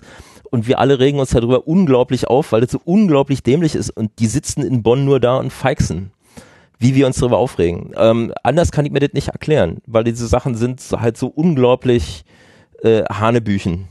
Ja, man kann, man kann Netzverkehr so gestalten, dass er nur auf irgendwelchen nationalstaatlichen Routen lang geht. Aber wie ich vorhin schon sagte, ähm, da nicht jeder Provider selber mit einer äh, äh Kabeltrommel voll Glasfaser quer durch Frankfurt gerannt ist, äh, äh, sondern sich seine Verbindung anmietet, äh, muss er sich auch darauf verlassen, dass diese physikalischen Verbindungen, die Glasfasern selber, die Multiplexer dafür, die Leute, die das managen und so weiter und so fort, dass die auch alle total deutsch und total äh, schlandig sind. Ähm, das kannst du nicht. Das ist, äh, das kannst du, kannst du schon. Wie gesagt, wenn du das selber machst, ja. Also jemand wie die Telekom könnte das tun. Aber auch dann äh, sie machen es ja jetzt alle nur, weil sie jetzt Angst davor haben, dass in die NSA die Kabel an Bord. Naja, und äh, wie gesagt, der DE6 ist nicht ein Kästchen in einem Schrank, wo man jetzt irgendwie einen Wachmann vorstellen kann, sondern der DE6 ist ein riesengroßer Switch. Die haben sogar selber, muss man sich mal überlegen, das bieten die als Dienst an. Es gibt einen DE6-Ableger in New York. Und da haben die natürlich auch Verbindungen rüber. Ähm, das heißt, es gibt sogar offizielle eigene, eigene von der, vom DX angebotene Connections rüber, äh, also raus aus Schlandnetz äh, in, in andere äh, Jurisdiktionen rein. Ähm, und selbst innerhalb dieser, innerhalb Frankfurts, ich habe gesagt, diese neun oder zehn Rechenzentren, die die haben, die sind ja alle miteinander verbunden. Wer soll mir denn jetzt garantieren, dass da nicht nachts mal irgendwie ein NSA-Trupp äh, ein Kanaldeckel sich anhebt in Frankfurt? Da ist ja nachts keine Sau in der Innenstadt ähm, und da mal unten ein bisschen Spaß hat äh, mit. Das äh, ist sozusagen von daher vollkommen, vollkommen affig. Diese ja, aber wenn man jetzt mal nur, nur, wenn man jetzt mal die Überwachungsmöglichkeit des NSA in Deutschland mal rausnimmt, sondern einfach jetzt mal nur diese Argumentation, wir versuchen den, äh, den deutschen Traffic in Deutschland äh, Aber warum ja, denn? Deutsche Daten für deutsche warum? Bürger. Warum? Warum, wenn du nicht, äh, wenn du nicht äh, Schiss davor hast, abgehört zu werden von ausländischen Mächten? Ähm, warum, warum würdest du das tun wollen? Also ich würde es auf, auf Anhieb erstmal für äh, ökonomisch sinnvoll halten, äh, möglichst, naja, auf der kürzesten beziehungsweise schnellsten Strecke zu routen. Und die Strategie der ausländischen Feindesmächte äh, scheint ja gewesen zu sein, dafür zu sorgen, dass wir teilweise durch sie schneller innerhalb des eigenen Landes äh, routen als ähm, über nee, billiger. Billiger. Billiger. Das kannst du heute übrigens auch noch angucken, wenn du Call-by-Call-Telefonie über, über Telefon machst. Also es gibt ja offizielle Interconnect-Gebühren ja, zu, zu Mobilfunknetzen. Da sagt der Regulierungsbehörde hier, lieber deutscher Telefonprovider, wenn du einen Anruf in ein Mobilfunknetz einleiten willst, dann hast du dafür X und Y zu zahlen. Jetzt gibt's aber Call-by-Call-Angebote, die liegen weiter drunter. Mhm. Wie machen die das? Naja, sie gehen halt eben einmal raus aus Deutschland und wieder rein nach Deutschland weil dann eben Spielregeln der RecTP da nicht gelten. Ähm, äh, sozusagen, die gelten ja sozusagen für den Austausch der Provider untereinander hier in Deutschland. Also jetzt im Telefoniebereich und im Datenbereich ist das sehr ähnlich. Solange sozusagen äh, die Telekom äh, von mir für eine Leitung von Berlin nach Hamburg äh, direkt, ja, Schlandnet-Leitung irgendwie paar tausend Euro haben will, ich aber dieselbe Leitung von Colt oder Level 3, meinetwegen mit Umweg über Kopenhagen oder Stockholm, äh, irgendwie für einen dreistelligen Eurobetrag kriegen kann, äh, brauchen wir darüber nicht zu diskutieren. Da nehme ich natürlich ökonomisch, aus ökonomischen Gründen, als deutscher Provider, nehme ich die billigste Strippe, die ich kriegen kann. Die ist ja qualitativ, ist ja genau dasselbe. Sie geht halt nur, verlässt halt nur zwischendurch mal mein Land. Äh, oh well. So, und wenn also jetzt die Telekom, um, um das mal abschließend zu bewerten, wenn die Telekom hingeht und sagt, äh, ja, hier super Idee vom von IM Friedrich, wir machen jetzt hier äh, Schengen, Routing und Schlandnetz, hm. dann äh, ist es im Gro wahrscheinlich ähm, mal wieder so, dass sie sich ganz gerne wünschen würden, dass es eine am besten noch gesetzliche Regelung gibt, mhm. äh, die es ihnen erlaubt, einfach ihre teureren äh, äh, Peering-Angebote den Menschen aufzuzwingen, weil man dann womöglich gegen das deutsche IT-Sicherheitsgesetz verstößt, ähm, wenn man nicht so routet, wie es die Telekom vorschlägt und verkauft. Das ist jetzt zwar ein Longshot, aber sagen wir mal so, die Telekom hat dabei bei dieser Diskussion nichts zu verlieren. Die können nur gewinnen.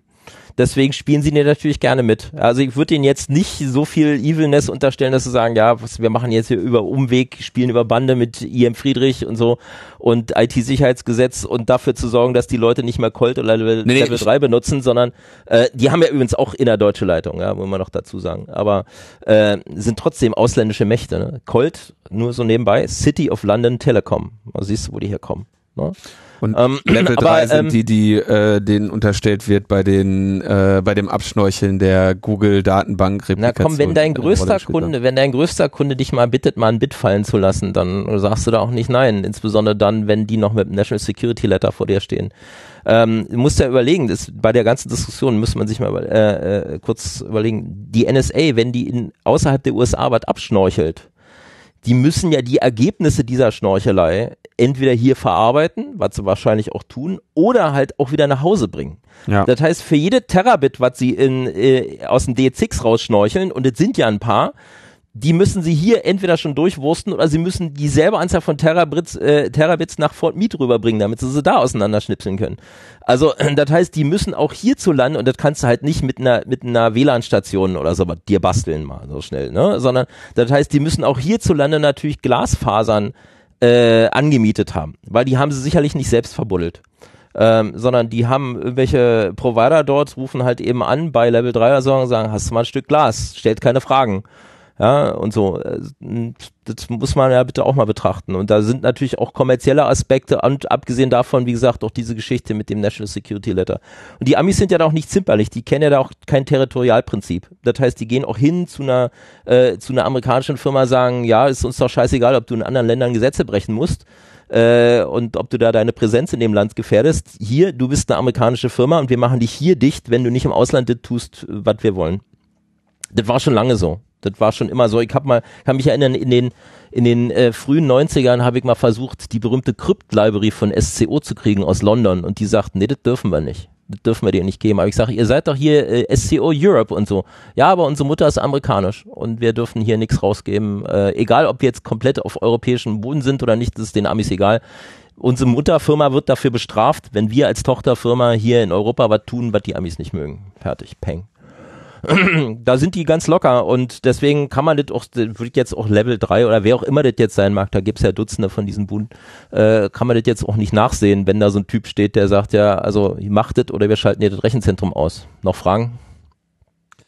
Also ich fasse das mal so ein bisschen zusammen. Ähm, es gibt nicht nur, aber auch letztlich wegen dieser Sonderrolle, die die Telekom hier äh, hat und auch aktiv ausspielt, was äh, das Peering mit anderen Providern äh, betrifft, ähm, eigentlich viele, viele Gründe, warum so äh, ein äh, deutsche Daten bleiben in deutschen Netzen äh, Vision eigentlich technisch totaler Quatsch ist, weil die Leute äh, an vielen, vielen Stellen, also die Provider an vielen Stellen einfach auf Leitungen, die geografisch und auch ganz konkret durch andere Länder äh, durchgehen, äh, einfach darauf ausweichen werden. Das, so ein Netz ist nicht herstellbar. Fasse ich das richtig zusammen? Doch, es ist sauteuer herstellbar, indem du halt mit einer Kabeltrommel durch die Gegend rennst und selber dein Kabel verlegst und dir überlegst, wo es denn liegt. Ja, aber jetzt in nächster Zukunft erstmal nicht. Aber de facto macht das ja keiner.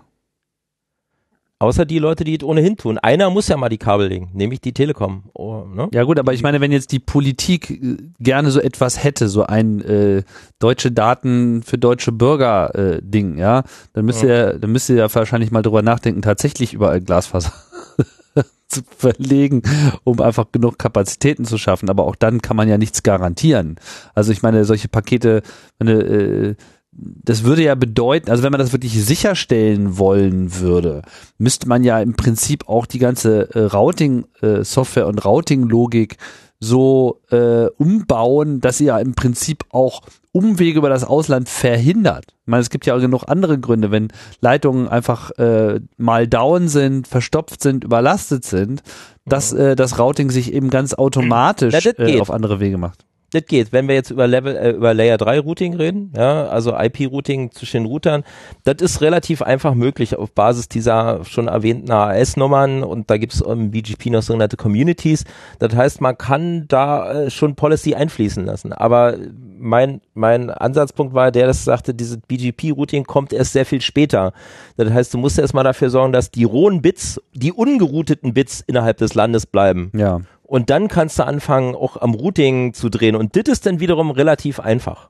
Ja gut, das ist aber auch nicht das heißt so costly, weil da musst du keine Leitung verlegen. Aber das heißt ja dann gerade Z- Softwaregeschichte. Das heißt auch im Zweifelsfall, dass ein, ein langsameres Netz hingenommen wird, damit äh, nicht das Land verlassen wird. Nee, langsamer nicht notwendigerweise. Teurer. Ja. Langsamer wird das Netz keiner mehr machen. Wir haben ja auch innerhalb Deutschlands genügend Kapazität, auch von Leuten, die nicht die Telekom sind. So ist es ja nicht. Ich habe ja gesagt, entlang der Bahnlinien gibt's was, entlang der Gasleitungen gibt's was, entlang der Stromleitung gibt's was, ähm, entlang der Autobahnen gibt's was. Weißt du, jetzt siehst du auch heute immer noch, das haben sie ja in den 90ern gemacht, ja, Ende der 90er, aber wenn du heute entlang der Autobahn fährst, siehst du ja häufiger mal so auf Holzpflöcken auf äh, neben neben der Autobahn so schwarze Schlangen. Das sind Glasfaserkabel, die da mal jemand äh, langgeworfen hat, wo sie sich gedacht haben, irgendwann mal, wenn wir Bock haben, buddeln wir die auch mal ein. Ja, ähm, die stehen heute noch, bis heute noch teilweise auf diesen Holzpflöcken darum. Ähm, und da gibt reichlich Kapazität, die auch nicht der Telekom gehört in Deutschland. Aber es gibt halt eben auch die anderen. Und äh, äh, so ein guter Netzbetreiber sorgt sich natürlich jetzt nicht um Nationalstaatsgrenzen, sondern ein guter Netzbetreiber sorgt sich dafür, dass seine Leitungen möglichst gleichmäßig ausgelastet sind. Und das würde sich in dem Moment natürlich verschieben, wenn man dort anfängt und sagt, hallo, ich möchte jetzt nicht nur eine Leitung äh, von Berlin nach Hamburg haben, sondern ich hätte gerne eine redundante Leitung von Berlin nach Hamburg, die auch im Redundanzfall nicht über Dänemark oder sonst irgendwo geht, sondern innerhalb von Deutschland bleibt, dann wird's halt einfach teurer. Aber es wird jetzt nicht langsamer dadurch oder so. Ja, im Rahmen der äh, Verhandlungen rund um die GroKo, ja, das, äh, das Krokodil ist unterwegs, ja, die große Koalition des Dilettantismus, äh, wird ja auch über Bandbreiten äh, diskutiert. Ähm, es wird kolportiert, dass die äh, SPD tatsächlich es wohl äh, gewagt hat, mal Bandbreite für alle auch zu äh, fordern im Rahmen dieser Koalitionsverhandlungen. Das ist nicht. das ist jetzt wohl irgendwie äh, vom Tisch. Äh, die CDU ähm, meint wohl auch, dass es jetzt nicht, ähm, dass ja jetzt nicht unbedingt nur äh, gesagt äh, wäre, man müsse jetzt hier weiße Flecken füllen, sondern man muss ja allgemein auch zu höheren äh, Bandbreiten äh, kommen. Ähm, Übrigens, die CDU glaubt, dass 50 Megabit höhere Bandbreiten sind. Ja, das ist wirklich äh, haarsträubend. Also ich glaube, das, das war jetzt so das Ziel, ne? Z- 50 Megabit flächendeckend bis 2018.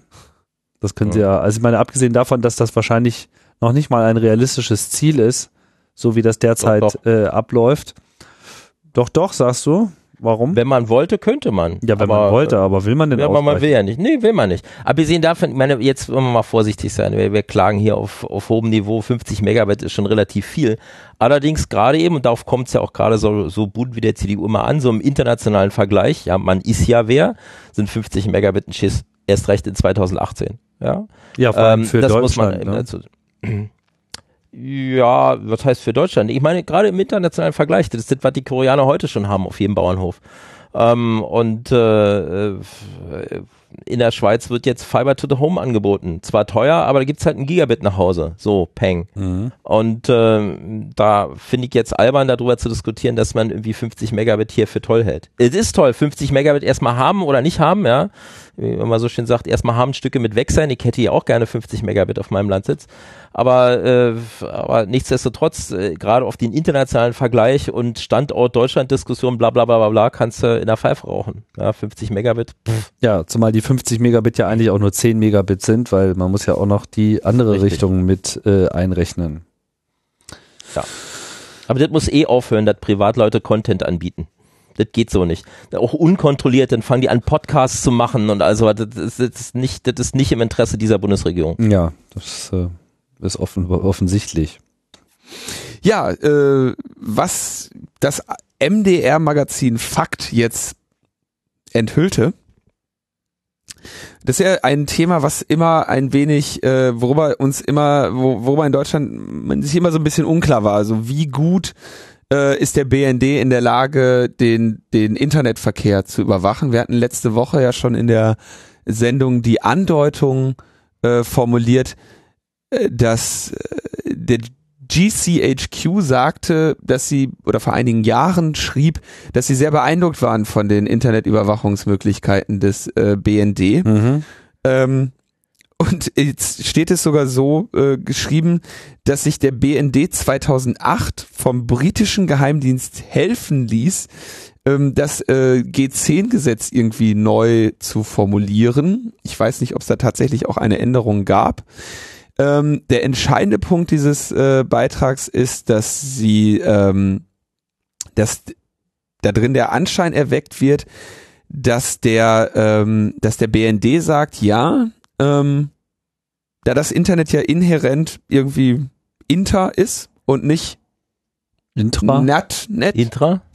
nicht intra, ähm, können wir erstmal sowieso alles davon in die Hand nehmen. Und was ich ja auch schon seit einiger Zeit immer betont habe, ist, dass die, ähm, dass das äh, Abschnorcheln durch den durch den BND nicht dadurch funktioniert, dass der sich irgendwie nach Schlüsselworten vom Provider äh, geben lässt, was diese Kriterien erfüllt, weil sich dadurch ja, ich argumentiere mal für den BND, die Möglichkeit ergeben würde, dass A, der Provider als äh, Erfüllungsgehilfe des BND wüsste, wonach der BND sucht, welche Personen er äh, überwacht und so weiter beziehungsweise auch äh, manipulieren könnte, Informationen nicht geben könnte, obwohl sie den Kriterien entsprechen, sondern dass das größtenteils durch einfach Monitoring-Ports äh, gemacht wird. Ne? Also das heißt, es geht einfach alles zum BND und der sucht sich dann schon aus, was er davon haben möchte und was nicht. Also er sucht sich sozusagen die 20 Prozent, die er darf, selber aus, Und der Rest ist international, den darf er sowieso. aber schaut Genau, sich, genau, genau. Aber nochmal, bitteschön, ich möchte nicht sagen, dass es nicht geht, aber ich weise nochmal darauf hin, wenn du Verkehr monitorst, hast du dieselbe Verkehrsmenge Ja. ähm, und äh, das heißt, äh, ist sogar noch schlimmer. Nehmen wir an, du hast jetzt an D6, ich, beispielsweise äh, an D6 hast du zwei Provider, die dort mit einem Gigabit sich anschließen, jeweils. Ja, das macht aber insgesamt vier Gigabit. Ja, nämlich rein und raus für jeden. Und äh, okay, jetzt kann man natürlich den doppelten Verkehr da nochmal wieder weglassen, aber das heißt, wenn man das monitoren will, brauchst du mindestens zwei Gigabit.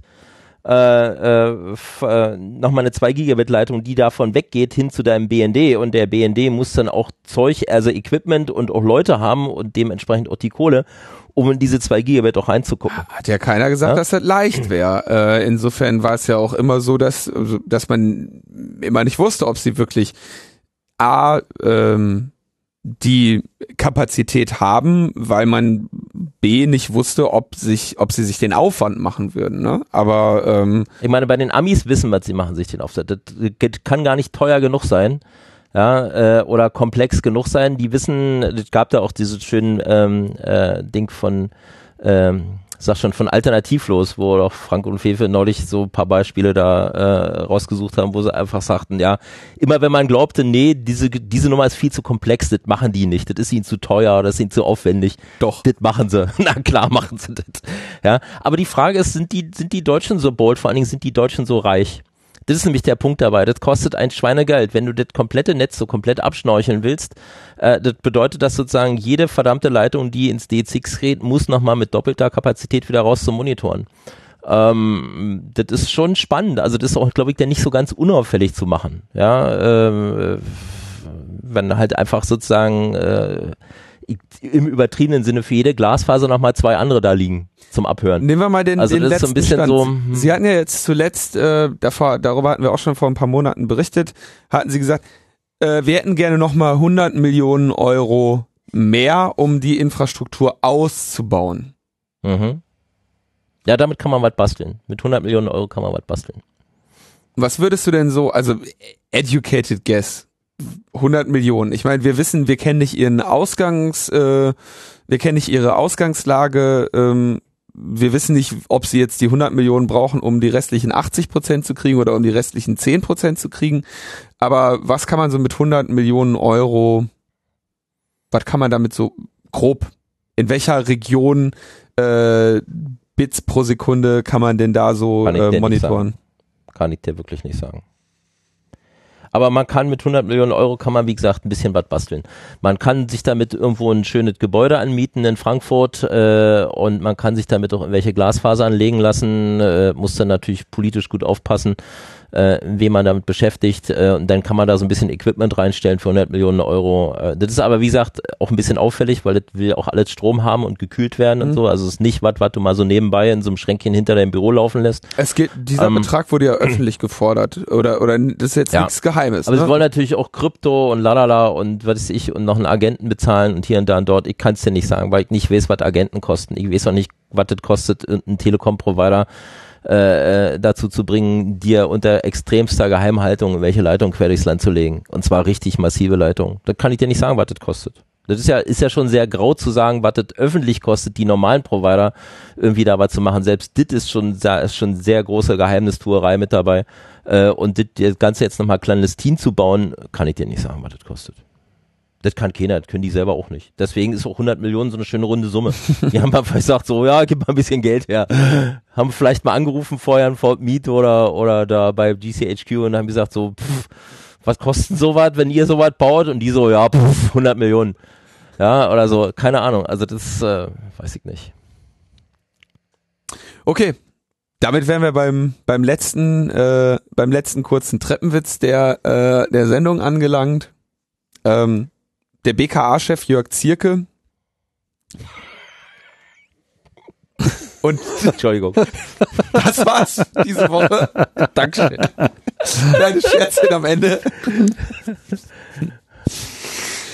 Ja, Was hat er, er gesagt? Er hat jetzt die äh, Kriminal, äh, hat ein Grundsatzreferat gehalten bei der Herbsttagung des äh, Bundeskriminalamtes ähm, und hat dann mal so die Kriminalstatistik 2.0 referiert. Ähm, jetzt muss man wissen, wenn das BKA die Kriminalstatistik ähm, vorstellt, dann sind da immer moderate, moderate Zahlen für irgendwie Cybercrime oder sonst was oder dann Kriminalität mit dem Tatmittel Internet, die ja davon zu unterscheiden ist. Ähm, das heißt also eine, ein, ein Betrugsdelikt, was ich auch auf anderem Wege begehen kann aber mit Hilfe des Tatmittels Internet begehe, weil mir das Internet das sehr vereinfacht, äh, ist dann eben ein, ein, ein, ein, ein Strafdelikt mit, mit, mittels des Tat, mit, mit Hilfe des Tatmittels Internet.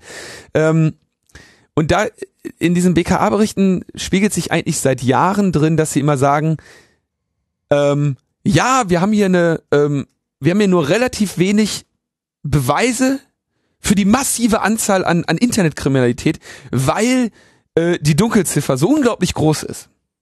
Und man fragt sich, woher wisst ihr denn, dass die Dunkelziffer so groß ist? Ja, weil äh, ne, ist alles, also das ist alles noch viel viel schlimmer, als wir äh, feststellen können, weil ähm, und da da ist es dann sehr schön, weil wir haben ja keine Vorratsdatenspeicherung.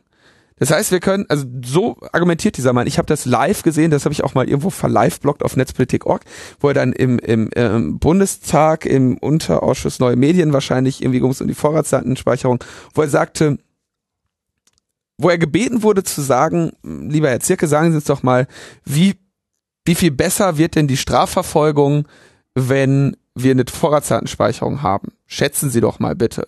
Und da hat er gesagt, das kann ich gar nicht sagen, das wird so unglaublich viel besser, weil im Moment wissen wir noch nicht mal um diese Verbrechen, die wir mit Hilfe der Vorratsdatenspeicherung dann überhaupt erstmal erfahren können, um sie dann aufzuklären. Ja, also quasi ein Doppel-Plus-Gut wäre diese Vorratsdatenspeicherung, weil im Moment äh, sind, ist die Kriminalität so schlimm, dass sie noch nicht mal in der Statistik auftauchen kann. Ähm, naja, also so viel dazu. Und er sagte also jetzt, stellte sich dahin und erzählte dann, ja, wir müssen natürlich ähm, Vorratsdatenspeicherung haben, wobei auch er sich inzwischen jetzt äh, schon auf die neue äh, neue äh, Redewendung Mindestspeicherfrist äh, äh, hat ein, einschießen lassen und sagt, am Ende äh, bleiben ja nur Verdachtsmomente übrig. Ähm, er redet dann von, also er nennt da ein Beispiel äh, DDoS-Erpressung. Äh, das ist in der Tat äh, relativ ähm, üblich, dass das gemacht mhm. wird, dass also äh, Leute hingehen. Schöne Webseite haben sie da. Wäre doch schade, wenn Punkt Punkt Punkt. Das läuft dann also vor allem bei so Saison äh, äh, Sachen. Ne, da haben auch deutsche große Unternehmen drunter zu leiden, dass sie dann ähm, so immer wieder einen DDoS kriegen und dann kommt irgendwann so ein Brief, so wo jemand sagt, ach, mir ist aufgefallen, dass äh, dass ihre Internetseite öfter mal nicht funktioniert. Wir sind hier Experten äh, für verteiltes Echtzeit äh, Echtzeit äh, Hosting und wir können sie da gerne beraten, äh, dass das aufhört. Ja.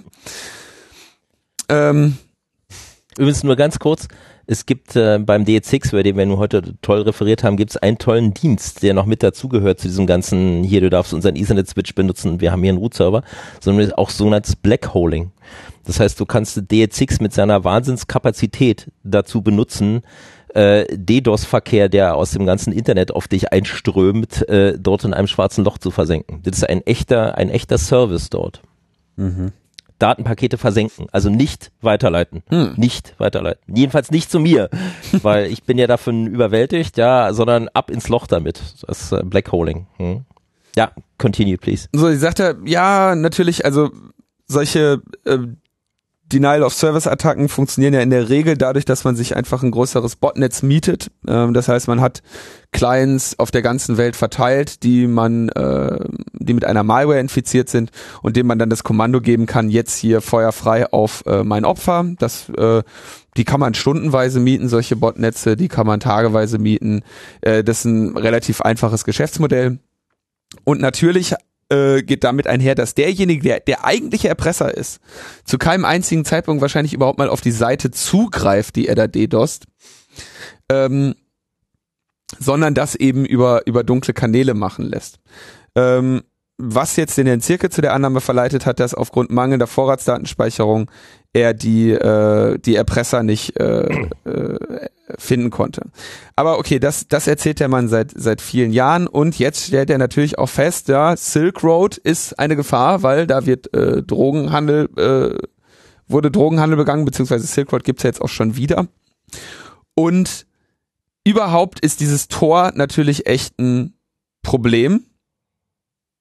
Dieses Und- Tornetz, was vom Auswärtigen Amt äh, gefördert wird und äh, mitfinanziert wird. Ich weiß nicht, ob das Auswärtige Amt mitfördert. Ich weiß nur, dass die, ja, tun sie. ich kenne nur die ja. ganze Förderung der USA. Ja, das, das Tornetz, was wir äh, allen zur Verfügung stellen wollen, äh, um aus den repressiven Regimen äh, auf das freie Internet unbeobachtet zugreifen zu können, was für das Gute in der Welt gebaut wurde und von einigen für das Schlechte in der Welt genutzt wird. Da möchte Herr Wie Zirkel das jetzt, gesamte Internet. Genau, er möchte das gerne unter staatliche Meldeauflagen stellen. Hm. Ja. Das erinnert mich an. Das heißt, an, du so, so, ich, äh, hallo, ich möchte einen Anonymisierungsdienst nutzen, der funktioniert. mhm. Und deswegen melde ich das, ich melde das jetzt an. Also brauchst du wahrscheinlich Amateur, äh, Amateur-Internet-Lizenz. Also ne? den Betrieb von was soll man anmelden? Da nach Vorstellung nach. die, die freie Die Nutzung. Nutzung. So, Client-Nutzung. Achso, dass ich das benutze, Ja. soll ich anmelden. Ja. Guten Ja. Tag, ich, äh, hiermit melde ich Vorsicht, ich an. gehe jetzt Tor. Ich, bin- ich bin jetzt anonym unterwegs, hier ist eine Kopie meines Ja. Ausweises. Genau. Geile Idee. Das erinnert mich an RFC äh, 3514, the Security Flag in the IP Header, ähm, wo man sich schon am 1. April 2003, muss man überlegen, das ist jetzt zehn Jahre her, ja, hat man sich schon überlegt, das wäre doch gut, wenn man halt einfach guten von bösen Inhalt mal ordnungsgemäß deklarieren würde. Die haben entdeckt, dass es dort im IPv4-Header noch ein freies Bit gibt und haben gesagt, ja, wir machen das jetzt einfach so, wir nennen das jetzt das E-Bit, nämlich das Evil-Bit. Und äh, wenn das auf Null gesetzt ist, kann ich mal kurz vorlesen, statt if the bit is set to zero, the packet has no evil intent. Hosts, network elements, etc. should assume that the packet is harmless and should not take any defensive measures. Ja, oder wenn es auf 1 gesetzt ist, if the bit is set to 1, the packet has evil intent. Secure systems should try to defend themselves against such packets. Insecure systems may choose to crash, be penetrated, etc. Toll ist übrigens auch noch äh, so, wie, wann, wann man das jetzt setzen muss. Ja, also ähm, There are a number of ways in which the evil bit may be set. Attack applications may use a suitable API to request that it be set. Systems that do not have other mechanisms should uh, uh, must provide such an API. Attack programs must use it. Das ist doch ganz einfach. Dann man geht halt einfach hin und sagt, wenn du was Böses machst, setzt du bitte dieses Evil Bit in dein Paket. Das ist so anmelden, ne? So äh, deklarieren, äh, das ist jetzt ein DDoS-Paket, also bitte schön das Evil Bit setzen und dann ist gut. Ja, das ist, äh, Das ist doch wir sehr deutsch. dem- Ich finde das sehr, find, Das ist, ist super, ist so ein bisschen wie mit dem. Waldsterben, ne? Waldsterben verboten. Das Evil Bit. Ja, also auf diesem Niveau bewegen wir uns hier weiterhin in, in, im Schlandnet. Mhm. wir, wir sollten das wirklich ihrem Friedrich mal diesen RFC mal schicken und sagen, guck mal, hier ist die Lösung all deiner Probleme. Du erklärst einfach sozusagen, dass die Leute jetzt RFC 3514 befolgen müssen und dann guckst du einfach an deinem BND-Abschnorchelding, wo das EBIT gesetzt ist und schon hast du alles in der Hand. Easy Ich sag ja, man, man muss mit, mehr mit, mit, mit Fußball äh, vergleichen kommen. Das ist, glaube ich, das Einzige, was da oben verstanden wird. Ja, also Herr Friedrich, äh, Sie laufen da gerade, Sie stehen leider gerade im Abseits. Ja, Als, ich- als, ich, als ich das letzte Mal nicht spielen. als ich das letzte Mal öffentlich dazu äh, darauf hingewiesen habe, dass man sich an eine bestimmte Stelle wenden kann mit einem Vorschlag oder einem Wunsch, äh, stand ich irgendwie eine Woche später bei Wikipedia unter E-Mail-Bombe drin ähm, und hatte äh, Bedrohungen vom Axel Springer Verlag, die mich irgendwie in den Knast bringen wollten wegen gefährlichen Eingriff in Computersysteme. Deswegen äh, rufe ich jetzt mal nicht dazu auf, äh, irgendjemandem vorzuschlagen, den, den RFC äh, 53 14, äh, 35 14 tatsächlich umzusetzen. Tja. Ist die Frage, müssen wir das Evil Bit jetzt für diesen Podcast aufsetzen? Ich weiß es nicht. Clemens, äh, vielen Dank für deinen äh, ausführlichen Beitrag heute. ja, Ähm, bei dir ist das Evil Bit auf jeden Fall noch nicht gesetzt, das ist äh, klar. Ich glaube, ab, abschließend würde ich noch eins sagen. Wir sind, glaube ich, bei unserer gesamten Schlandnet-Betrachtung nicht über Layer 3 hinausgegangen. das heißt, ähm, sich das jetzt noch zu überlegen, wie man das denn bei Facebook-Nachrichten von einer deutschen Person zu einer deutschen Person löst, überlassen wir als ähm, Denkübung für die aufmerksamen Hörerinnen. Ja. Und äh, verabschieden uns für diese Woche von äh, Logbuch Netzpolitik mit äh, wieder mal einer etwas äh, längeren Folge. Nächste Woche gibt's dann wieder andere Betrachtung, oder? Nächste Woche äh, habe ich dann einen, äh, einen Gast eingeladen, der bleibt aber noch Ein- geheim. Einen weiteren Stargast eingeladen. Weiterer Stargast. Gut, noch mehr Philosophie bei Logbuch Netzpolitik. Wir sagen Tschüss. Tschüss Clemens, bist noch da? Clemens ist weg. Tschüss Clemens. Äh, und tschüss, liebe Hörerinnen.